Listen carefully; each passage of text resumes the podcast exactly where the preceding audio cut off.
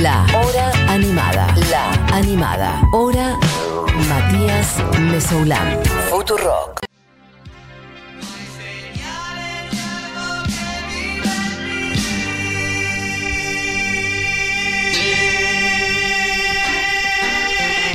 Bueno, ahora sí, no lo quería pisar tanto, porque la verdad que empezó a sonar y dije, no, tiene que sonar un poco, es una irrespetuosidad de mi parte, si es que esa palabra existe, pisarlo antes. A mí es, lo venimos diciendo desde el principio, lo venimos contando mucho desde el día de ayer en los distintos programas de la radio, que es que ya es público y mm, abierto para todo el mundo, ha salido el podcast La canción sin fin a cargo de Seba Furman, a quien, bueno, ya también oyentes, la audiencia de esta radio lo tiene como columnista de Furia Bebé desde hace unas buenas semanas, casi un par de meses, si no me equivoco, haciendo, bueno, desgranando un montón de, canciones y de aspectos de, de la composición y demás cuestiones. Seba Furman es compositor, pianista, director, docente, integrante de los Bla Bla, también mucha gente por ahí lo puede tener de ahí, quizás otra gente es su alumna, alumno, alumne, porque es docente también en la Universidad Nacional de las Artes, es un crack y armó este podcast que, como digo, es un nuevo podcast de Futurock, la canción sin fin sobre los primeros tres discos solistas de Charlie García, que pueden ir a escuchar a nuestro Spotify y es un lujo total y con él estoy en comunicación. Seba, ¿estás por ahí? Acá Martín. Mesoulán. ¿Cómo andan? ¿Cómo estás? Bien, tengo el lavarropas prendido, así que podéis escuchar un pequeño acompañamiento. Ok, no, no se escucha. Eh, tu escucha micrófono lo está, lo está dejando afuera pertinentemente. Bien, bueno, ¿qué tal? Bien, ¿vos? Bien, muy contento. con ¿Estás contento? Eso te quería preguntar. Este, yo estuvimos leyendo muchos comentarios y muchas reacciones de, de gente eh, muy asombrada y muy contenta con el podcast Sí, que salió verdad ayer. sí. gente muy asombrada y, y mucha gente que me dijo que se lo devoró de una, lo cual me sorprendió porque hay mucha data, ¿viste? Realmente fueron fue un, un trabajo como muy muy arduo así de tratar de condensar todo lo que quería decir y que a la vez no sea un podcast de cinco horas, ¿no es cierto? y también que no sea como específico para, para músicas. Entonces, era como el desafío ese. Y la verdad que mucha gente que me dijo, eh, lo escuché entero, eh, yo no lo podía creer, porque digo, tanta, tanta información. Y gente que me dice que no, viste, no, no son músicos o lo que sea, pero lo, lo disfrutan igual. Así Bueno. que re contento. Eso está buenísimo. Quiere decir que lograste hacer. Bueno, efectivamente, o sea, lograste hacer algo que es muy difícil, que es eh, transmitir mucha información eh, de corte, qué sé yo, no sé si llamarlo académico, pero en buena medida sí, pero de una manera también muy pedagógica, como para que todo el mundo pueda entender. Para quien no lo escuchó todavía, lo que hace Seba Furman no es eh, poner los temas de Charlie e ir contando encima, sino que está él con el piano eh, frenando y desarmando y mostrando las cosas que hace Charlie, pero con un detalle muy zarpado. Y efectivamente, no me extraña que haya gente que, que se lo haya mandado a escuchar entero. Son seis episodios que están, estarán sumando casi tres horitas, dos horas y media entre los seis, ¿no? Y sí, sí, cada uno debe estar, cada disco está durando unos 40, 50 minutos, así que sí. Bueno, bueno, felicitaciones, Seba. Che, em, hablemos, contemos brevemente, la idea del podcast surgió porque un día Fede estaba viendo, creo que unas stories donde vos estabas des- justamente haciendo un poco esto, ¿no? O algo en YouTube Sí. que había subido y a partir de ahí surgió la idea que, de, de armar este podcast. Sí, en verdad es muy loca la historia porque eh, yo me encuentro con Fede en 2013, poner una cosa así, 2012, 2013 en Duncan, un bar Sí. eh, eh, famoso de nuestra, Sí, de nuestra concurrencia, de nuestra eh, concurrencia asidua, habitual. que es muy cerca. Yo vivía a dos cuadras, entonces y era amigo de uno de los dueños, entonces estaba todo el día y me llamaban para tocar, no sé, había noches de jazz, entonces iba, siempre iba como comodín, ¿viste? Che, nos falta uno, venite. Bueno, Venite, iba. ok. Y, y un día estaba Fede ahí y Julia y nos pusimos a charlar con Fede, dos nerds de la música, entonces Ujú. este, de vino en, en- en Charlie, no sé cómo fue. Y yo le empecé a contar un par de cosas que, que de adolescente ya, viste, así de, nerd y de analizar cosas y, bueno, muy fanático también de su música y del rock nacional, digamos. Y después, años después, se le ocurrió hacer este, est- esto, hacer un podcast, analizar esos discos de Charlie, y se puso a buscar en YouTube a ver qué había de esto, y encontró que había un video mío Eh, haciendo el análisis de clics modernos que eh, lo había subido a unas stories primero a- al Instagram y después lo compaginé y lo subí a YouTube. Ok. Eh, entonces fue como toda una vuelta rarísima que, que terminó en esto. Y el, el corte de esos tres discos, o sea, ¿qué representan para vos? Para a mí personalmente, la década de los 80 de Charlie, es difícil decir que es lo que más me gusta porque la verdad que adoro toda su obra, pero la década del 80 para mí es como un nivel altísimo de, de creatividad. Él estaba, bueno, prendido fuego literalmente en un punto hasta su casa Sí. también, este, pero como una cosa incandescente en ese momento. No sé, es como que Charlie brilla a otro nivel. No sé qué, qué te pasa a vos con esos discos particularmente, eh, porque también, no sé, podrías haber agarrado y decir, bueno, vamos a analizar, no sé, Cerú Girán, por ejemplo, o algo Sí, así. obvio, claro, claro. En, en realidad eh, son emblemáticos porque son un cambio de paradigma eh, musical, digamos, eh, para todo lo que es la música de rock en español. Además del cambio político, ¿no? O- obviamente acompañado de eso un poco, que es lo que pasa acá en nuestro país con el final de la dictadura y el inicio de la democracia. Entonces tiene como toda una carga muy política. eh, a la vez Charlie está muy, muy encendido, como decís vos, muy conectado. Venía de, de cuatro años de Cerú Girán y muy afilado, porque imagínate tenerlo a Aznar al lado, a Lebón, a Sí. Moro, ¿viste? Todo tocando. Animales. Claro, ¿viste? Estás, estás compitiendo, en- estás jugando en el Barcelona. Y, y bueno, realmente se nota que eh, es muy loco el cambio que hace porque pasa de una cosa como súper eh, así rock progresivo y, y sinfónico, ¿no? Y con mucho desarrollo, a un minimalismo. Es como que en un punto llega también a una madurez musical también, ¿no? A, a su edad, a sus treinta y pico, después de haber atravesado todo lo que fue Sui Generis, La Máquina de Hacer Pájaros, Girán, o sea, tenía todo un recorrido súper grande en su carrera, pero a la vez era un tipo joven y tenía fuerza. Y, y bueno, está todo el cambio de los 80, no solo en nuestro país por esto político, sino también en el mundo entero, ¿no? Cambia todo, o sea, la, la- la- la era digital le sienta muy bien a Charlie también, me parece, porque le permite también, bueno, hablamos un poco de esto en el, en el, en el episodio, sobre todo de Clicks Modernos, cuando él usa la 808, que es una máquina de ritmos, ¿no? Sí. Y, mm, Rucci. y Rucci, exacto. Eh, y le viene muy bien eso porque, bueno, no tenía banda y ah, entonces eh, ah, echa mano de ahí de un, de un aparato que le hace Sí.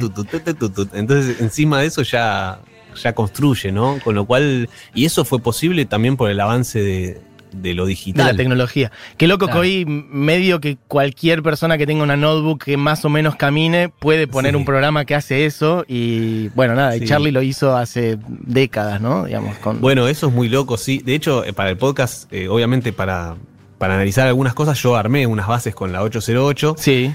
Eh, suenan parecido, pero no suenan igual, porque la 808 es un instrumento analógico, es como el Minimoog, ¿viste? Ah, Estos instrumentos. Para, pero tomaste, eso te iba a preguntar, tomaste tipo los, Uy. los tomaste los sonidos de la 808 en, eh, por ejemplo, en el Ableton o tenés real una 808? No, un real un 808 es imposible Ah. porque vale 20 mil dólares. Ok, ya me está agarrando la cabeza. Ok, ok, ok. No, no, no, no. Sería hermoso igual. Sería muy Pero- lindo. Sí, pero los tomé del Logic y, los comprimí. O sea, los traté de acercar lo más posible al sonido que le sacaron ahí, porque en verdad no es que se conecta a la 808, eh, digamos, y, y- suena como suena, sino que en cada estudio, por supuesto, también, ¿no? Le dan, le meten tuco, Sí, seguro. como cualquier sonido, digamos.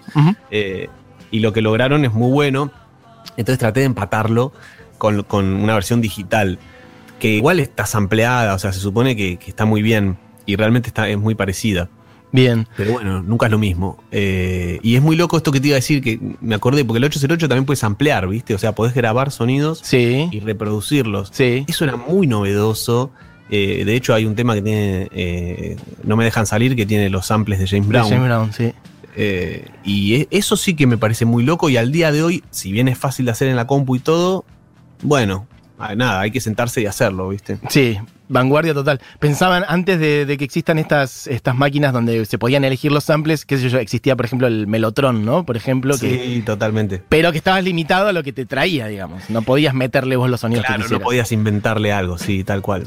Sí, sí, sí. Che, eh, bueno, nada, quiero contarles, es, es eh, en un punto está, es difícil traducir lo que ocurre en el podcast, básicamente tienen que ir a escucharlo, pero hay, quiero decir que hay, hay muchas cosas que vos haces con el piano, que por cierto escuchaba recién por ahí que, que- que Sí, Este, acá. Nada, que son una... Claro. Yo Sí, escucho tengo- eso y digo, ¿para qué hablamos? Ponete a tocar algo, no sé, pero este, No, bueno, en el podcast está, hay un montón de datos. Claro. En verdad, ¿sabes qué? En un punto, cuando hablamos con Antonio Boyajian, que fue el que lo, lo editó y lo mezcló también conmigo, mm, eh, me ayudó muchísimo. Y con Fede también, eh, yo lo pensaba más como, como un disco, ¿viste? Más que como un podcast. O sea, hacerle honor a, a- a los discos y a esta cosa. Voy a poner un poco de música mientras así. ok.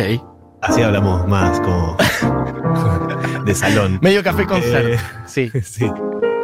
No, y, y se me ocurría que, que eso, que, que sea una experiencia, como volver un poco a la experiencia del disco. Que, que- que, de hecho los dividimos los episodios por lado A y lado B, y también analizamos la estructura del disco, es decir, cómo se van intercalando las canciones y por qué es esa elección de- del orden, ¿no? Que Sí. no- mm, hoy en un mundo que es de tantos singles, ¿no? Y, y temas separados y bueno, qué sé yo, me parece que está bueno en un punto rescatar como obra grande un disco. Sí, algo que está pensado como un concepto. eh, es algo que, que- que es fácil de traducir respecto de los libros, por ejemplo. A nadie se le ocurre, o bueno, igual ocurre, qué sé yo, cuando uno pasa por la.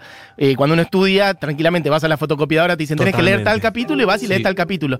Pero en general hay una idea más, más instalada de un libro es un libro y está pensado para que lo leas de principio a fin. En cambio, con los Totalmente, discos eso sí, se fue desarmando mucho, ¿no? Y efectivamente, Sí. Cada uno tiene un concepto y tiene un sonido, una manera de trabajar de parte de Charlie. Igual es loco, ¿no? Porque nació desarmado, en verdad, con Sí. los singles de los 50, Sí. ¿no? Después se armó con todo esto de Sgt. Peppers y la cosa del disco conceptual, Conceptual. y Pink Floyd y qué sé yo.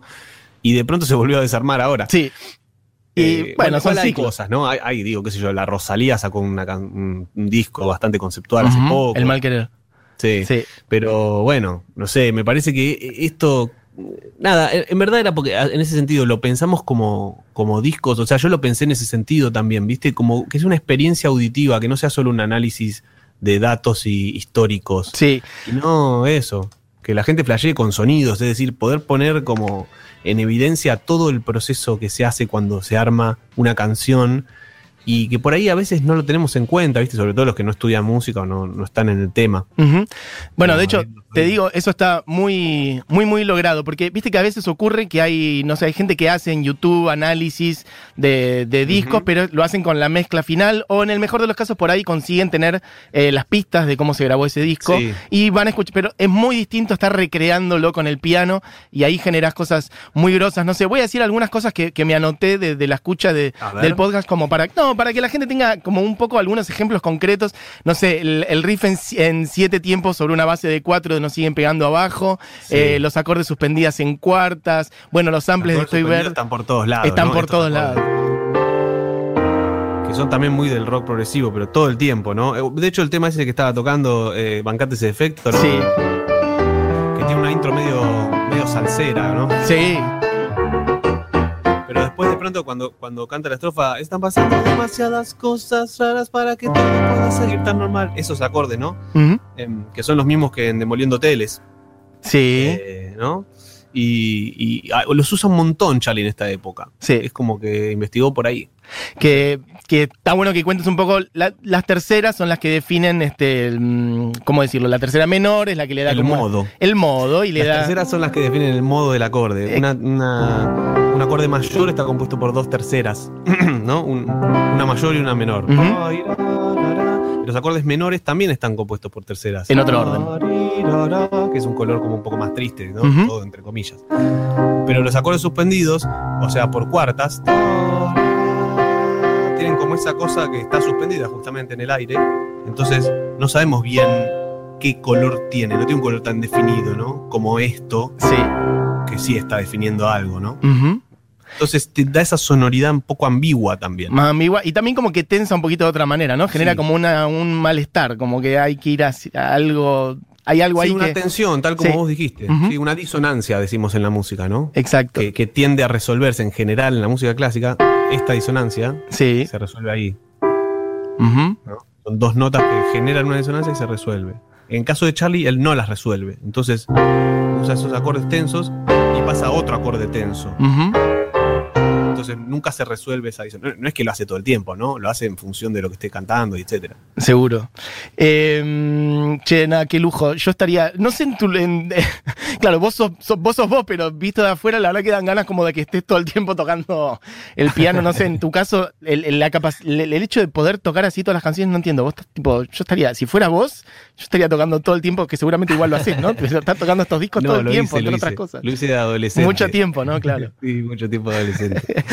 Eh, bueno, nada. eh, eh, ayer, ayer que publiqué en Instagram esto y que yo y salió, me, me manda un compañero del secundario, me dice, Seba, escuché el podcast, que yo hace años que no hablo, ¿eh? Ujú. Me dice, increíble, me encantó, no sé qué. La, la data, la mayoría ya la sabía porque me la habías contado Claro. en el secundario.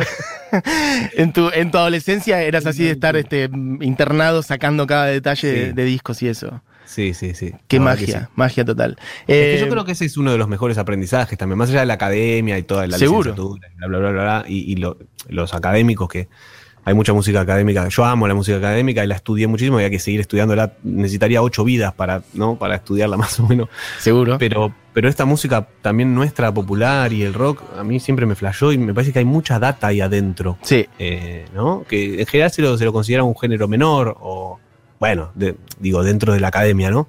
Sí, Y la verdad que no lo es. Eso también tratamos un poco de demostrarlo en el podcast. sí. ¿Sabes qué? Te quería decir, bueno, además de, de muchas otras cosas que vuelvo a decir, vayan al podcast y búsquenlo porque van a encontrar data de, no sé, de, de pentatónica, de contrapuntos, de, de esta cosa que hace Charlie de compensar, ¿no? Todo lo que sube después baja, etcétera. Pero Sí. hay una cosa que, mm, que dijiste que dije, claro, tiene razón, ¿cómo no, no me había dado cuenta de esto? Eh, y que no hace falta tener una gran eh, teoría musical para darse cuenta de eso, que es este, la especialidad de los puentes en las canciones de Charlie. Sí. Eso me pareció muy flashero. Dije, claro, tal cual, son gloriosos siempre. Y no necesariamente es el estribillo, sino que Sí. hay momentos de brillantez que en general en muchos otros compositores por ahí sí están en el estribillo. Y Charlie muchas veces lo pone en el puente, ¿no? Sí, y ¿sabés qué me parece? Lo que hace que sea tan bueno el puente muchas veces es que no se vuelve a repetir. Claro, tal cual, es verdad. Eso es una data que es, es importante, o sea, hoy en este mundo también tan manufacturado, ¿no? Donde encuentran un estribillo y te lo meten hasta la médula ósea Sí. y, y lo ponen tres, cuatro, cinco, seis veces. Hay canciones que no se puede creer realmente, no sé, que escuchás siete veces el mismo estribillo Sí. y que tampoco el estribillo es el de Rapsodia Bohemia que digas, bueno, hay tanto material que vale la pena escucharlo un par de veces. Claro. que es toda una repetición de algo, ¿no? Sí, Y la verdad que Charlie logra con los puentes algo que, que es que te dan ganas de volver a escuchar el tema porque querés llegar a ese momento de nuevo, ¿no? exactamente. Sí, es como además abrir una ventana de aire fresco en un momento donde entra otra data y además y encima, tal cual, si no se vuelve a repetir es como invaluable. Sí, Eh, sí, sí. Y aparte él es experto para mí en, en tirar esa. Es, es como decís, abre esa ventana y él tiene como ese color de. sabe cómo abrir esa ventana. ¿viste? Sí. Eh, no sé, ayer justamente en Furia y- hice un par, mostré un par de ejemplos y, y- y era eso, ¿viste? Como esos momentos de, de- Bueno, es el clímax en lo que en la música académica o en cualquier forma, digamos, estructural, ¿no? Se considera el número phi, el número áureo, el, el momento climático más alto que en general sucede dentro de los tres cuartos del tema, ¿no? O digamos, pasando la mitad, Bien. Y, y después llega, vuelve, hay una caída hacia el final. Y eso es súper académico, ¿no? Es súper estructurado, pero funciona muy bien. Bien. Che, sabes que están llegando muchísimos mensajes, eh, como siempre ocurre, mucha gente diciendo que escuchó tu podcast y que está flasheando. Gente preguntando, digan el nombre del podcast de una vez. No, lo, lo dijimos 20 veces, no lo dijimos una, yo lo dije antes también, es La canción sin fin, eh, que es un extracto de Chipi Chipi, ¿no? De Chippy Chippy, sí. Exacto. Nunca fui a New York, Ah, no sé lo que es París. Vivo bajo la tierra, vivo dentro de mí. Yo no tengo un espejo, no tengo un souvenir. La lágrima me habla y todavía no dije la canción. sin fin. Exacto. Estás más, más sobre el final, ¿no? Que la, la canción sin fin. Claro, al final del estribillo, ¿no? Exacto. Tómalo con calma, la cosa es así.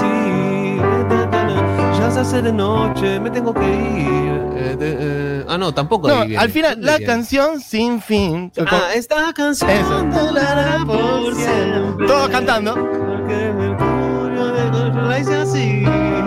Eso. Una canción sin amor, sin dolor. La canción sin fin.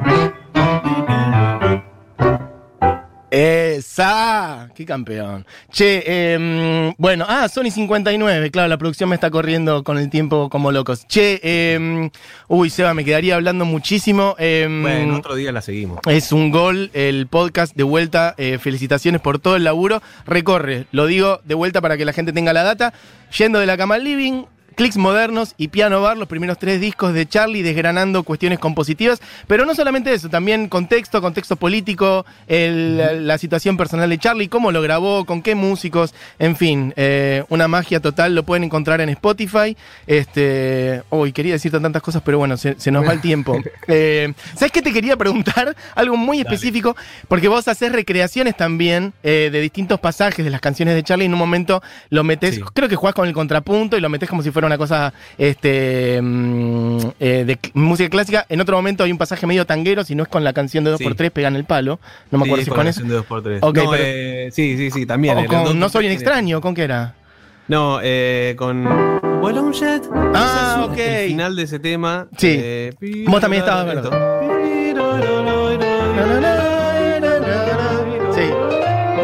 Sí, que es súper tanguero, ¿no? Y hay otro momento donde haces una recreación en plan música clásica y yo pensé que eras este, Sí. vos con teclado, con sample y con, digo, sí, con, con sintes, pero no. Hay No. músicos ahí. ¿Me, me contás? ¿Eso existe de verdad? Lo quiero ir a ver Sí. ya mismo. No, no existe de verdad. Son tres amigos, amigues mm, de, de- que también tocan mis obras Sí, y, y que se coparon. Entonces yo metí un clavicordio y les pedí que graben violín, viola y violonchelo. sí. Y bueno, lo hicieron y quedó muy lindo. Ok, pero ¿y yo puedo pedir que exista de verdad. Podés pedir que exista de verdad. Sí. Eh, es solo cuestión de, de, bueno, de De gestionar. que ocurra. Perfecto. De que ocurra. Ocurrirá, ocurrirá. No, no está mal la idea. No ¿eh? está nada mal. que- no, no, no, porque su música tiene mucho de música académica. Entonces, si vos acomodás un par de cosas y, y un poquito la escritura. Bueno, algo que a mí siempre me dieron ganas de ver es el Charlie Sinfónico, pero el Sinfónico de verdad. Sí. Es decir, Con una sinfónico, orquesta. Con una orquesta, pero con- eh, eh, más que con una orquesta, con alguien que escriba para orquesta, que sepa escribir para orquesta. Puedo ser yo, no tengo problema, ¿eh? yo levanto la mano. No, ponete, ponete, ponete, ponete vos. No, pero digo, eh, porque vi muchos como estas cosas sinfónicas, viste, que, que es la banda entera tocando y de atrás se escuchan tres trombones que hacen pom, Sí, sí, sí, pom. sí. Eso no es sinfónico, ¿no? Es decir, eso es, eh, digamos, es rock, pero con, con toda una orquesta, está buenísimo. Pero me gustaría realmente el plan sinfónico, es decir, sus canciones son muy para que funcionen con una orquesta sola o cantada, con alguien cantando, pero con una orquesta real. Y bueno. Bueno, es querido, tenés un proyecto. Te, te Sí, damos. te tenemos, es fácil, es fácil Sí, conseguir 100 músicos. Súper fácil, súper, no hace falta ni presupuesto, ni técnica, ni logística, No, ni nada. nada. Así que en un añito y medio, una cosita así, ya esperamos entonces este, Lo poder ir a, ir a ver al. Colón eso. Dale. Seba, eh, gracias por pasar por acá por la hora animada. Felicitaciones de vuelta por el podcast, que es, un golazo. Eh, Bueno, gracias a ustedes por invitarme. y vamos a cerrar escuchando cuál que habías elegido. Total, Elegí ¿no? Total Interferencia, que es una canción que hizo con el Flaco, eh, con Spinetta. Y mm, en el podcast un poco cuento cómo, se- cómo se truncó su proyecto de hacer un disco juntos. Sí. Y, pero esta canción es una gloria total. A mí me, me- hay una versión, de hecho, de Charlie en YouTube tocando en un, en un programa de tele. que Sí. toca solo con el piano. El programa de Pepe Liayev. Ese. ¿Sabes Bueno. que yo tengo data interna de ese día? Porque alguna vez, eh, durante tres años, fui productor de Pepe y Pepe Oh, me ha bueno, contado anécdotas de ese día. entrevista al revés Otro ahora, día contamos, otro día charlamos de eso, pero sí, que ese fue el día que a Charlie eh, se le incendió la casa, básicamente. Claro, sí, que- sí, sí. efectivamente. Bueno, eh, nada, total interferencia. Sí. Bueno, de hecho, no- nombra un programa de la radio, ¿no? Exacto. Em, y es un temazo increíble que tiene como ese giro, tiene una cosa medio charlística eh, y una cosa medio spinetiana, ¿no? Con esto de tiene manos de marfil y teclados de Taiwán, un tipo conectado con la ciencia. Como que es una mezcla de colores muy spinetianos y muy de García. Total. Y, y- y bueno, la letra es alucinante también. Hermoso. Así que, gran tema. Bueno, Seba, gracias. Eh, ya me voy disculpando con Seguro La Habana porque estamos entregando Ay, sí, tarde. perdón, perdón. No, por favor, por favor. Che, y pueden escuchar la columna de Seba Furman eh, los días jueves en Sí, Furia. Sépanlo. Sí. Bueno, Seba, Sépanlo. antes de, antes de poner total interferencia voy a cerrar el programa, pero ya te voy despidiendo a vos. Gracias por pasar por acá. gracias. Un Gracias abrazo por grande. invitarme. Por favor. Bueno, vayan a escuchar la canción Sin Fin, el nuevo podcast de Futurock en Spotify. Lo buscan así, la canción Sin Fin, Seba Furman, yendo de la cama al living, clicks modernos y piano bar.